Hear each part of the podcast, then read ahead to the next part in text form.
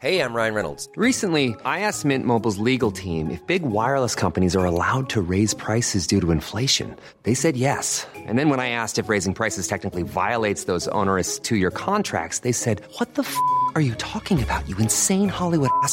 So to recap, we're cutting the price of Mint Unlimited from $30 a month to just $15 a month. Give it a try at mintmobile.com slash switch. $45 upfront for three months plus taxes and fees. Promo for new customers for limited time. Unlimited more than 40 gigabytes per month. Slows. Full terms at mintmobile.com.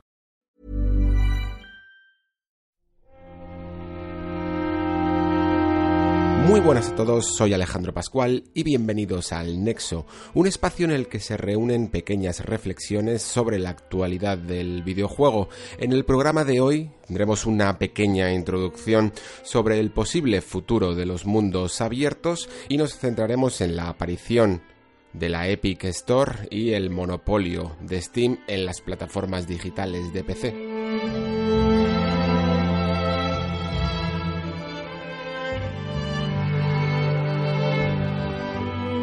Antes de empezar con el tema del día, dejadme elaborar una idea en esta pequeña editorial.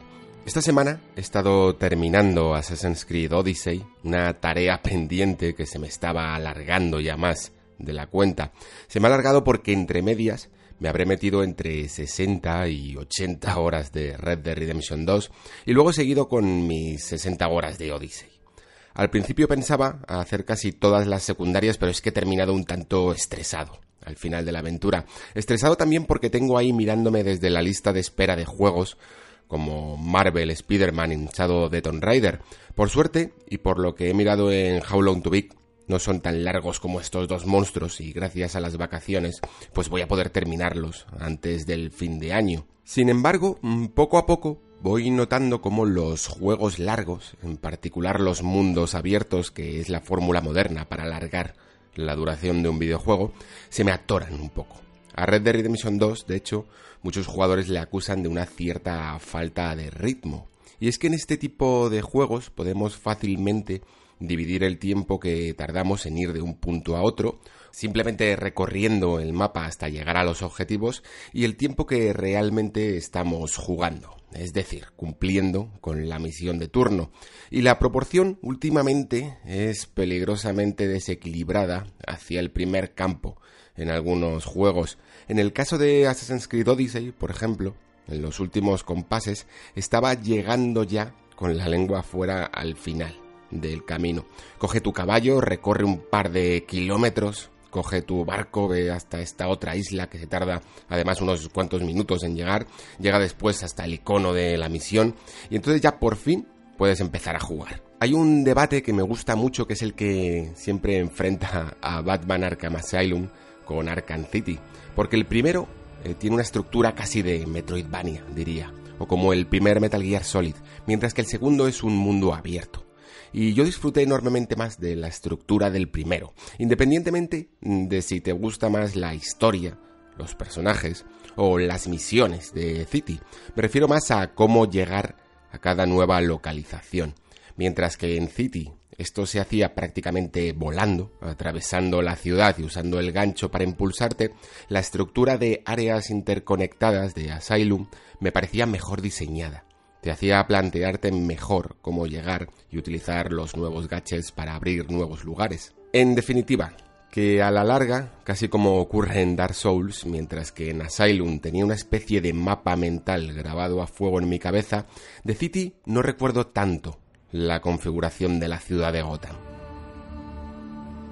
En fin, que los mundos abiertos, algunos al menos, me estresan un poco más. Me parecen de hecho menos complejos que los mundos más pequeños, porque es algo más fácil crear todo un entorno libre que el jugador puede recorrer a sus anchas, que llevar una cierta dirección que el jugador debe investigar para poder avanzar. Me gusta más la estructura de un God of War, el nuevo God of War, o de Tomb Raider, o de Dark Souls, vaya, que la de un Red Dead o un Assassin's Creed. Así soy. Entiendo el valor de un mundo abierto y lo he disfrutado mucho en estos juegos, al igual que lo hice, por ejemplo, en The Witcher 3. No pediría que estos títulos cambiasen, pero sí que tampoco me gustaría que todo fuera mundo abierto. Sobre todo porque hay algunos de estos mundos, y esto se ve más en Odyssey, que llenan tanto de contenido su mundo que abruma. A veces contenido poco trabajado en base a la importancia de la misión y quizá en ese proceso de llenar todo ese gigantesco mundo de iconos se pierda algo de maestría en la construcción del propio mapa. Y en todo esto aparece por fin ese esperado gameplay que hemos podido ver esta semana sobre Beyond Good and Evil 2, un juego también de Ubisoft y promete llevar la escala a un nuevo nivel, a un nivel planetario.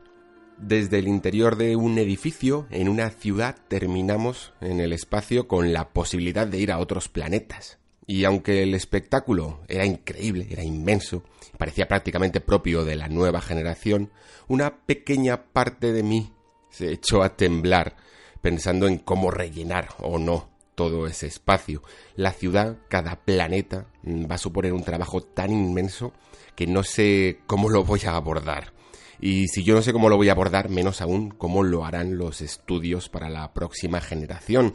Porque si estos mundos van a crecer aún más todavía, aparte de un peligroso crunch que ya es suficientemente problemático de por sí, los tiempos de desarrollo pueden ser aún más grandes y eso en definitiva da lugar a menos juegos aún. Rockstar, por ejemplo, la pasada generación lanzó al mercado Table Tennis, GTA 4, Max Payne 3, Red Dead Redemption, GTA V y podemos sumarle si queremos Eleanor e incluso ese juego musical llamado Biterator si queremos. Esta generación, pues aparte del soporte a GTA V, solo Red Dead Redemption 2. En los Game Awards había al parecer un lema que rezaba Walls are changing. Los mundos están cambiando. Según Jeff Keighley, esto hacía referencia a que los videojuegos estaban cada vez más adoptando un esquema en el que se dejaban de ser videojuegos estáticos y adaptaban cambios o adoptaban cambios tras su lanzamiento. Y no, esto no solo es para el modo multijugador o juegos como Fortnite. Hitman tiene contratos por tiempo limitado, Assassin's Creed lanza retos y las estaciones de Forza Horizon 4 van cambiando. Y como estos mundos son tan grandes, parece que las compañías quieren que juegues solo o con amigos, te quedes.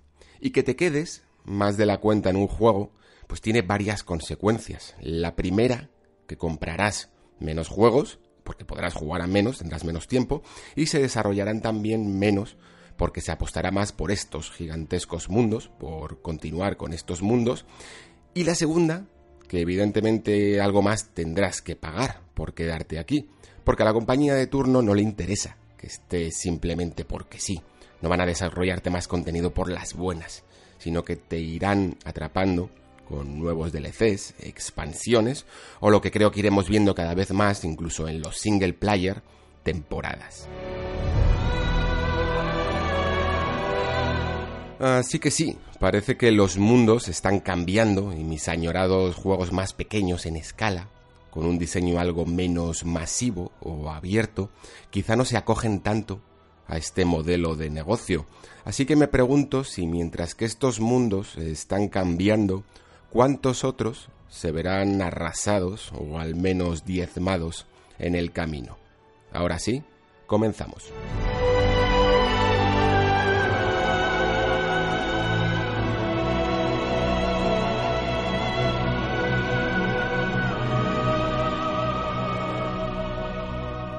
Estas últimas semanas, os interese más o os interese menos, la verdad es que una de las cosas que más se ha hablado es de esa tienda de Epic llamada Epic Games Store. Supongo que viene sobre todo a colación de su anuncio o de su relevancia más bien en los de Game Awards, porque estuvo bastante presente anunciando exclusivas y nuevas modalidades que podríamos ver a partir de ahora en esa tienda que prácticamente solo se utilizaba para jugar a Fortnite. La noticia en el fondo tiene mucho más recorrido porque viene de la propia Steam y del propio modelo de negocio que está intentando cambiar un poco Valve con su tienda digital. El monopolio de Steam creo que ha sido claro. No es un monopolio en el sentido estricto de la palabra, porque existen otras tiendas a su alrededor, pero estas tiendas se han construido para vender sus propios productos y no tener que pasar por ese aro de Steam.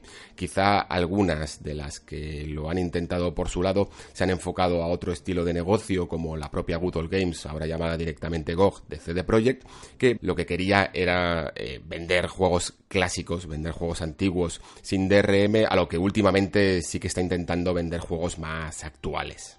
La cuestión es que durante los últimos años Steam ha visto como muchas de las grandes compañías, y nos referimos a Electronic Arts, nos referimos a Ubisoft, nos referimos a Bethesda, han ido poco a poco prácticamente abandonando su tienda de maneras más sutiles o más directas.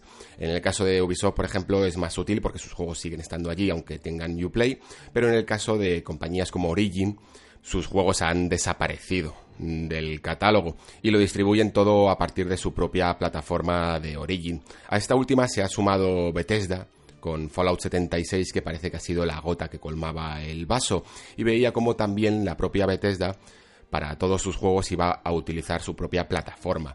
También se me olvida, ahora que lo estaba pensando en Battle.net, que ha sumado los propios juegos de Activision que sí que estaban utilizando Steam y se les ha escapado del mercado también un juego tan importante como es Call of Duty y el propio Destiny 2. Y con todo esto, pues Steam ha tenido que reorganizar un poco su estructura de beneficios. Hasta el 1 de octubre, la tienda de Steam era igual para todos en cuanto a reparto de beneficios. 70% para el desarrollador y 30% para Valve. Desde el 1 de octubre, esta adjudicación de ganancias se ha cambiado y queda en un 75% y un 25% en títulos que hayan facturado más de 10 millones de dólares y un 80% y un 20% si se consigue llegar a 50 millones de dólares. Este mensaje queda bastante claro para todo el mundo, queda bastante claro para las compañías grandes que se han ido marchando, de que tienen una oportunidad para volver con mucho más beneficio porque al fin y al cabo todas estas compañías son de las que más facturan, de las que al final hacían el grueso de las ventas de Steam. Y también manda un indirecto mensaje a los videojuegos más independientes que no son capaces de facturar esos 10 millones de dólares o esos 50 millones de dólares de que ellos se van a tener que aguantar con el reparto de beneficios clásico sin ningún tipo de ventaja. Un anuncio que lo cierto es que no va a conseguir muchos cambios, porque las compañías que ya distribuyen sus juegos en PC ya han acostumbrado a sus propios jugadores a que si quieren jugar a sus videojuegos lo hagan en sus propias plataformas y no ha habido tanta molestia como parece o puede parecer en un primer momento para abandonar temporalmente la tienda de Valve e irse a Origin, a Uplay, a Bethesda Launcher o a la tienda de Battle.net de Activision Blizzard para jugar a estos títulos propios, con lo cual lo único que ha conseguido al final es provocar un cierto malestar en los desarrollos independientes. Valve con Steam no ha aprendido muchas lecciones a lo largo de los últimos años. Han tenido ciertas catástrofes y en general se les puede acusar de un cierto de una cierta filosofía algo inmovilista y sobre todo de llegar tarde a tapar algunos agujeros o algunos problemas que se han ido creando a lo largo del tiempo. Uno de los más acusados quizá, y fijaos que siempre tienen que ver con juegos independientes o con juegos más entre comillas minoritarios, puede llegar a haber sido ese Steam Greenlight que daba luz verde, como su nombre indica, para el lanzamiento de nuevos juegos en su plataforma y que a todas luces resultó un desastre que no terminaba de organizar bien los juegos que entraban eh, y los que dejaban de entrar. Ponían más impedimentos a algunos juegos que debían de entrar prácticamente de manera directa a la tienda y luego daba bastantes facilidades a juegos que eran casi un juego troll en sí mismos. Últimamente se ha sumado otro problema que es el llamado review bombing, el bombardear de análisis negativos a un juego en su propia página de Steam y que es un problema que la propia estructura del sistema de valoraciones de Steam no consigue parar. Y mira que lo ha intentado, pero como siempre, como estamos diciendo, Steam parece llegar siempre tarde a solventar estos asuntos.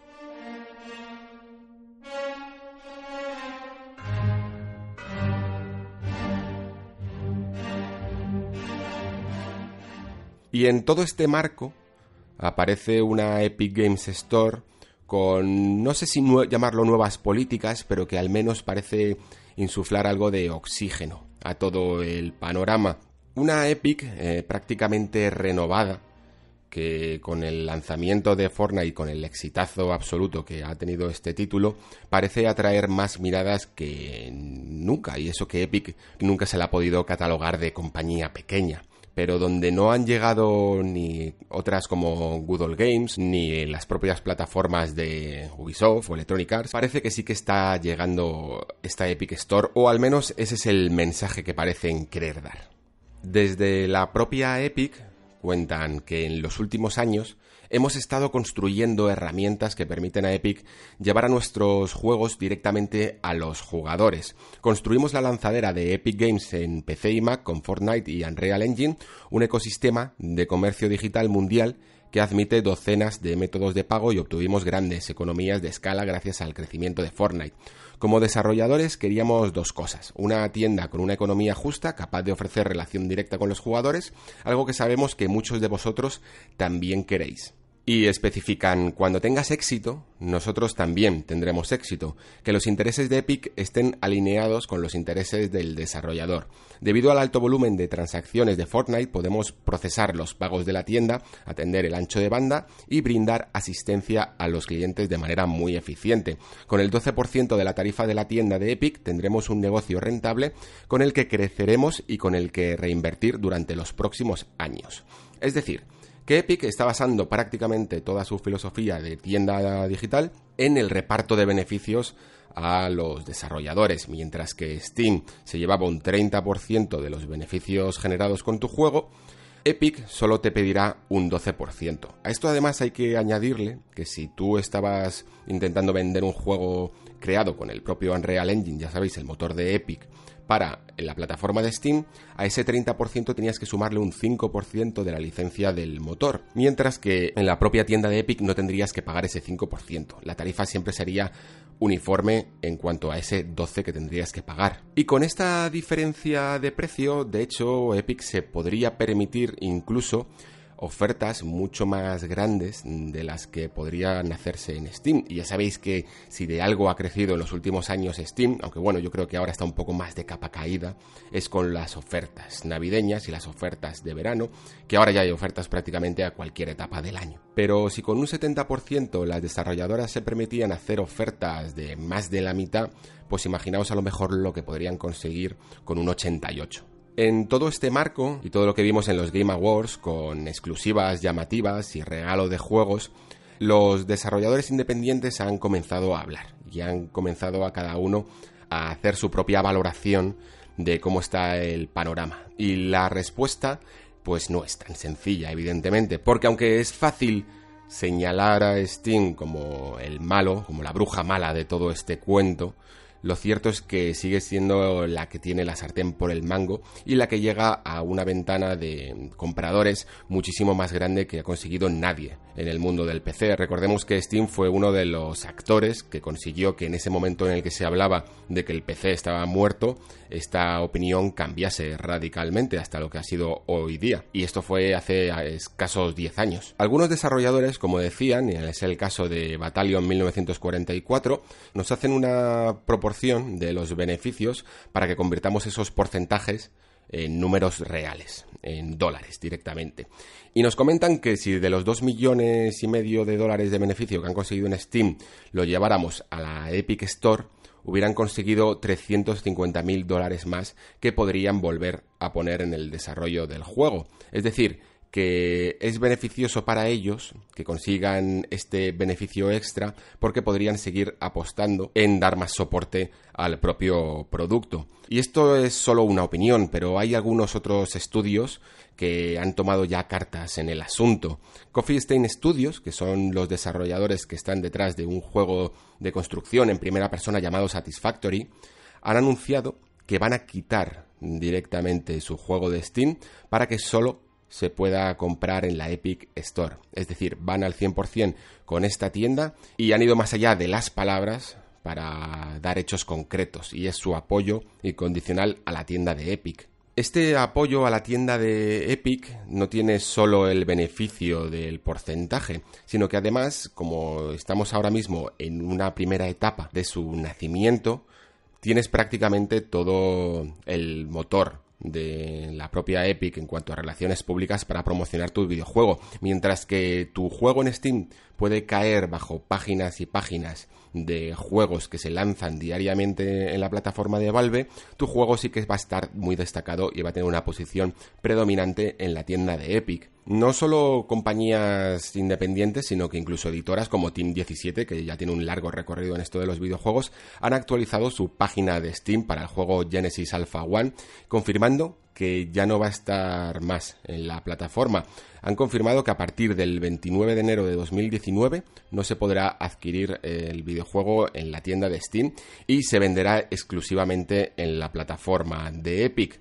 Otro ejemplo más, eh, la desarrolladora Double Damage, que anunció su juego Rebel Galaxy Outlaw, también ha comentado que estará exclusivamente publicado en la Epic Store, añadiendo el detalle de que se podrá adquirir en otros sitios, entre comillas, después de pasados 12 meses, es decir, después de un año lo podréis adquirir pues tanto en GOG como en la propia Steam.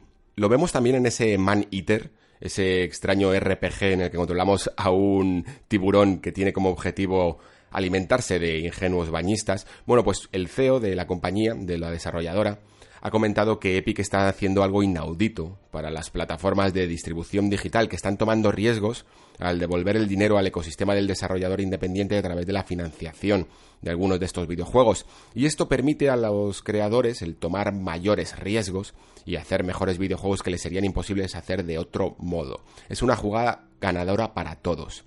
Pero yo la verdad es que me pregunto si esta jugada es realmente ganadora para todos porque para ser un movimiento del que se está hablando tanto, del que todo el mundo está tomando cartas en el asunto y están incluso cancelando distribuciones en la tienda de Steam para llevárselas a Epic, eh, con todos los riesgos que ello conlleva, yo me pregunto si Epic realmente está dando todos los pasos necesarios para competir con un gigante que lleva aquí desde prácticamente toda la vida de la compraventa de juegos en formato digital.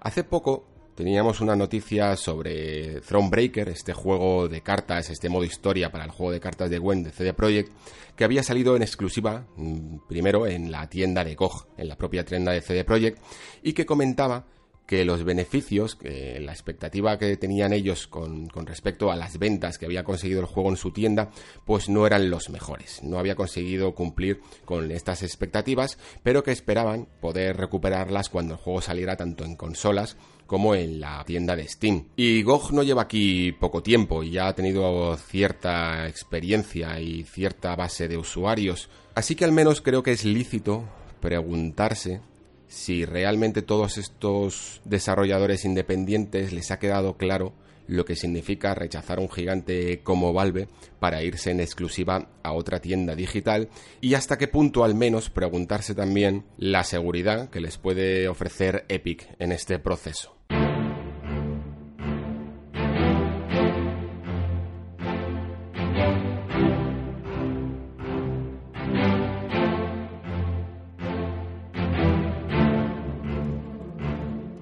Y digo todo esto porque los jugadores, quizá, aunque pueden solidarizarse perfectamente con todo lo que hemos estado comentando, y por supuesto que van a querer que un desarrollador, sobre todo un desarrollador independiente, consiga mayores beneficios que Valve a la hora de vender sus juegos, pero al final los jugadores también buscan su beneficio y es completamente normal. Esto que se habla mucho de que solo queremos una sola plataforma, yo creo que antes ya hemos demostrado que si tenemos interés en un juego y ese es exclusivo, no tenemos ningún problema en mover un poco el ratón hacia la derecha y pinchar en otro icono. No creo que sea un factor tan incondicional a la hora de premiar a una sola plataforma, pero sí que Steam, dentro de ese inmovilismo del que hablábamos antes, ha ido haciendo pequeños cambios que a lo mejor al principio parecían incluso irrelevantes, pero que poco a poco se han ido instaurando en lo que significa ser un jugador de PC. Y estamos hablando desde cambios leves, como yo que sé, los cromos, que a la gente les encanta, o incluso la propia venta de cromos que te sirven para aumentar tu dinero en el monedero virtual, hasta otras cosas tan importantes como los reembolsos, que te permiten convertir a todo el catálogo de Steam en una demo de dos horas que puedes devolver si no te ha convencido. Y luego, por supuesto, tenemos todo el negocio que ha ido sustituyendo incluso a las ofertas de la propia Steam con esas claves baratas en páginas de terceros, que es un gigante mudo que es muy difícil de lidiar. Y Epic va a tener que hacer muchísimas cosas si quiere atraer no solo a los desarrolladores, sino también a los jugadores. Porque el atractivo de Fortnite está muy bien, para poder tener una cierta base de jugadores que te aseguras que van a entrar por tu tienda y que mientras que están pinchando el icono de Fortnite para jugar van a ver otros carteles y van a ver otros nombres e incluso van a ver también no solo ofertas llamativas sino juegos gratis. Una de las principales acciones que va a hacer la compañía es regalar un juego gratis cada dos semanas y me parece fabuloso que además que el primero de todos estos sea Subnautica y el segundo Super Meat Boy Forever porque son dos grandes juegos que la gente seguro que le gustará descubrir sobre todo de manera gratuita. Luego además hay una iniciativa que me parece bastante llamativa que se llama Suporta Creator, que pretende conectar a desarrolladores con, con, los youtubers y streamers más importantes para que ambas partes puedan incluso obtener beneficios de la creación y retransmisión de los videojuegos a través de los portales de vídeo más usados. Es decir, que si tú tienes una cierta base de aficionados a los que les gusta verte jugar, podrás incluso no solo comprar en esta tienda y jugar a sus juegos, sino también ganar dinero con ello. Y me parece una clave que a lo mejor Steam no ha sido tan ágil a la hora de llevarlo, porque también ha querido usar sus propias plataformas incluso de retransmisión, intentando competir contra gigantes como Twitch cuando no tenía ningún sentido, ¿no? Pero a Epic no le vale solo con ser grande. Recordemos que Twitch hace poco intentó también ser una tienda, una plataforma de venta de videojuegos y regaló muchísimos juegos. Yo me encontré con más de 30 y algunos grandes, grandes títulos en esta tienda y no he pagado prácticamente por ninguno, solo por ser Twitch Prime. Sabéis, si sois Prime de Amazon, directamente también lo sois de Twitch. Y me encontré con todos estos videojuegos en la tienda eh, de manera gratuita y sin embargo este acercamiento pues no le ha salido muy bien a Twitch y ya ha cerrado casi antes de salir. Por lo que entiendo que aunque Epic tiene todo un fenómeno como Fortnite detrás de ellos y unas buenas políticas que sean más populistas o no, van a traer las miradas de tanto desarrolladores como nuevos compradores, tiene que tener muy claro que para luchar contra un gigante como es Steam, hay que hacer en poco tiempo lo que la compañía ha construido en más de 14 años.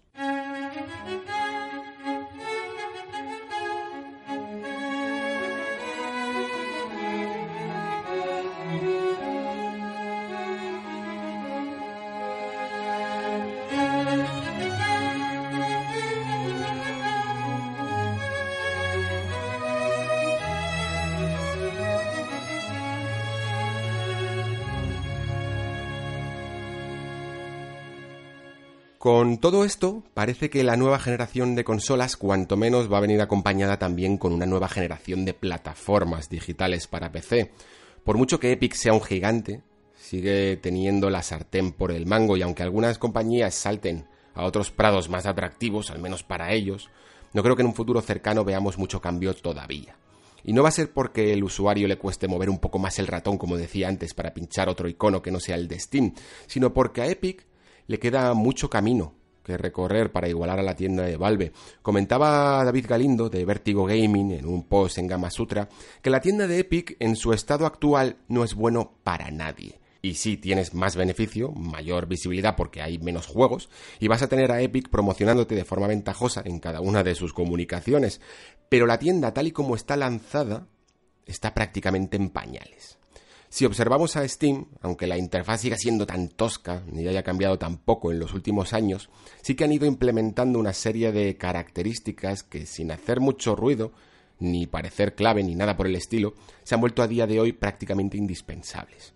Un día sacaron las etiquetas, que fijaos qué tontería, pero es una forma rápida de catalogar ciertos subgéneros. Otro, el modelo de cuenta compartida, que es muy usado para muchos jugadores que permite compartir tu biblioteca con amigos mientras que no la estés usando.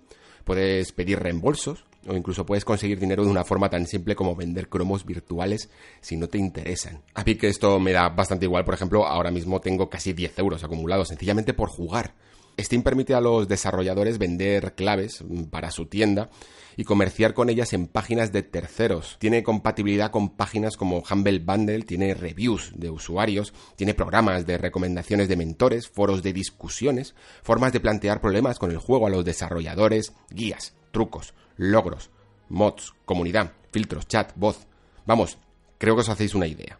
La Epic Store, en cambio, ha salido bastante pelada. Tiene listas de amigos, tiene reembolsos, tiene precios según región, tiene políticas anti-DRM y poco más. Por el momento parece que la compañía se está centrando sobre todo en atraer a jugadores de forma exclusiva, por los beneficios, porque se lo pueden permitir, que en intentar crear una tienda que pueda competir de tú a tú con todo lo que Valve ha estado creando durante todos estos años.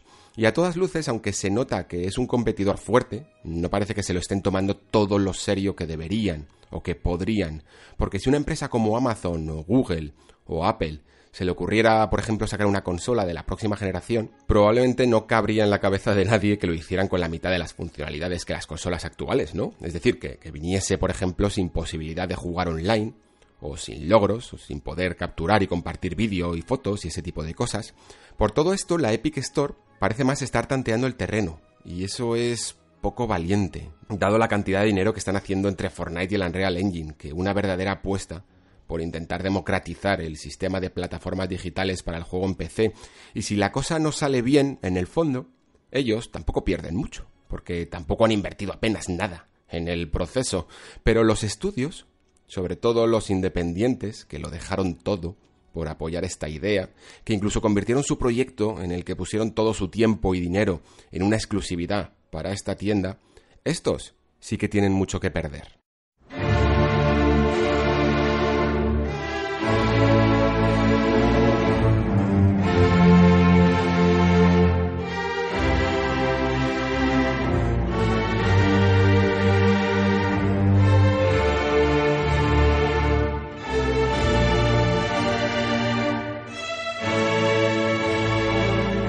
Esta semana tengo bastantes comentarios que, traer aquí al programa.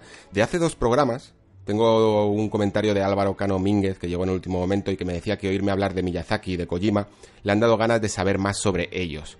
Que creo que algún especial sobre grandes creadores de videojuegos no estaría nada mal. Un saludo, como siempre, un programa excelente. Muchas gracias, Álvaro. Me apunto la idea y yo creo que además, como vamos a tener el próximo año un juego de Miyazaki y 2019 o 2020 un nuevo juego de Kojima, pues yo creo que lo mejor va a ser esperar a que esté caldeado el ambiente con estos videojuegos, con tanto con Death Stranding como con Sekiro Die Twice, para hacer también una especie de anexo al Nexo, que ya lo tengo todo pensado, para, para hacer un especial sobre también las personas que hay detrás de las obras. Así que por supuesto que sí que me apunto la idea, gracias Álvaro. Pasamos con más comentarios. Del programa anterior tengo uno del amigo Yerai Sensei que me cuenta su opinión sobre los The Game Awards y tiene una opinión radicalmente distinta a la mía lo cual me parece perfecto. Dice que después de dedicarle cientos de horas a nuestro hobby durante el año, ya sea jugando o viendo obras, se agradece que el último mes haya un evento especial donde se unen todas y cada una de las sensaciones que hemos recibido durante este periodo de tiempo y eso va más allá del gusto personal.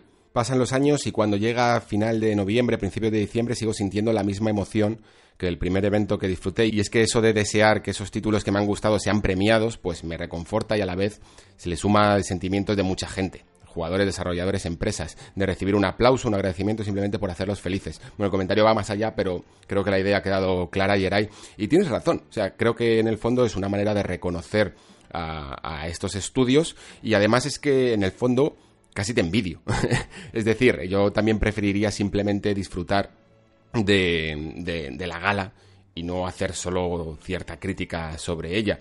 Luego al final sí que comentas que en frío te gusta analizar las cosas y que muchas veces las respuestas que encuentro son positivas y lógicas hasta llegar a entender por qué ha ganado una obra y no otra. Yo lo único que, que digo es que mm, al final de todo este camino, de todos estos premios, si ha ganado el que te gusta o ha ganado el que no te gusta, que no intentemos hacer justicia sobre ello. que no hay un ganador objetivo en todo esto. Dentro de unos meses serán los BAFTA y a lo mejor el juego del año es otro completamente distinto. Eh, al final de año ahora, de hecho, vamos a tener premios de todas las revistas y no creo que todos coincidan en que God of War sea el juego del año, ni que, yo que sé, Monster Hunter sea el RPG del año o, o todos los premios sean exactamente los mismos. Y esa falta de consenso creo que es incluso más positiva a reunir todo en una misma gala y que creamos a pies juntillas todo lo que se dice en ella. Por supuesto, todo el debate está fenomenal y te confieso, Geray, que en el fondo, aunque en el programa anterior dejé clara mi postura,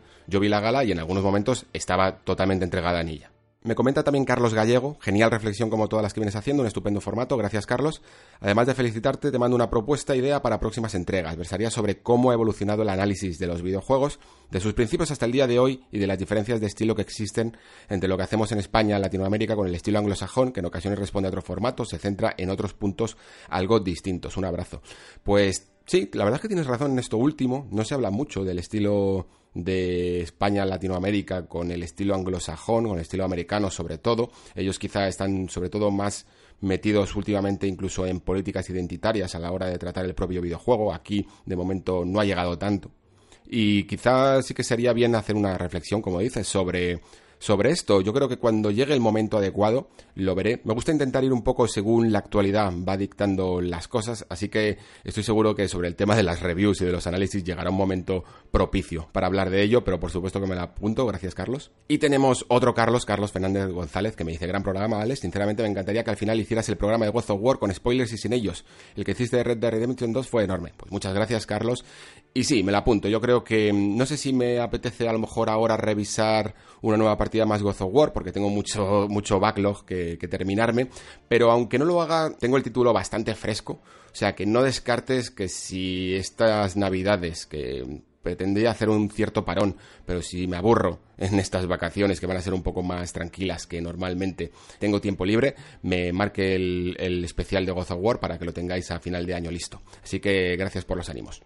Y por último tengo un comentario del amigo El Rosso, Raúl, que nos conocemos ya desde la etapa de, Mundo Gamers hace tantos años, y que me dice que juegue a Trespacer, el último DLC de Dragon Age Inquisition, que para que me haga una idea, es algo así como el DLC Citadel de Mass Effect 3, en cuanto a fanservice y broche de oro para cerrar el chiringuito, amén de tener un par de giros muy locos y trascendentales antes del cierre. No es un contenido aislado como los anteriores, sino un epílogo. Ahora un año le di a los tres DLCs y se agradecen las 15 horitas adicionales de contenido, aunque sea toro pasado con el título ya medio olvidado. Sigue a tope con esto, Alex. Muchas gracias, Raúl, tío. Pues vale, la verdad es que lo voy a hacer. Yo creo que lo tengo casi pensado para cuando me termine este Spider-Man y este Tomb Raider que tengo pendientes para el final de año. Creo que me voy a poner con este Inquisition, más que nada también para prepararme para ese Dragon Age 4, como decía, creo que tengo tiempo. Y sobre todo ese Trespacer, que yo creo que es el que también he leído más. Y no sabía que tenía tanto fanservice como, como el cita del de Mass Effect 3, lo cual me llama bastante más para jugarlo. Así que tiene muy buena pinta y te agradezco muchísimo la recomendación. Y gracias Raúl por estar escuchando. Nada más por mi parte, creo que ya ha sido bastante largo para un programa en el fondo tan denso como es este de la Epic Store, pero es que he querido dejar un tiempo desde que han aparecido todas estas noticias para poder eh, leer un poco más sobre todo las declaraciones de los desarrolladores independientes que en el fondo son los implicados en el asunto, más que sencillamente dar mi propia opinión. Por eso he ido un poco más tarde y un poco más hinchado. Nos vemos en el próximo programa que quizá ya será el de juegos que innovaron en 2018. Estaba terminando de jugar unas cosillas para ultimar la lista y quizás ese sea el último programa del año, quizá no, ver veremos. En cualquier caso, muchísimas gracias por escuchar, muchísimas gracias por comentar y a todos los que estáis difundiendo la palabra del Nexo por redes sociales, muchísimas gracias también por ello y nos vemos en el próximo Nexo. Hasta la próxima.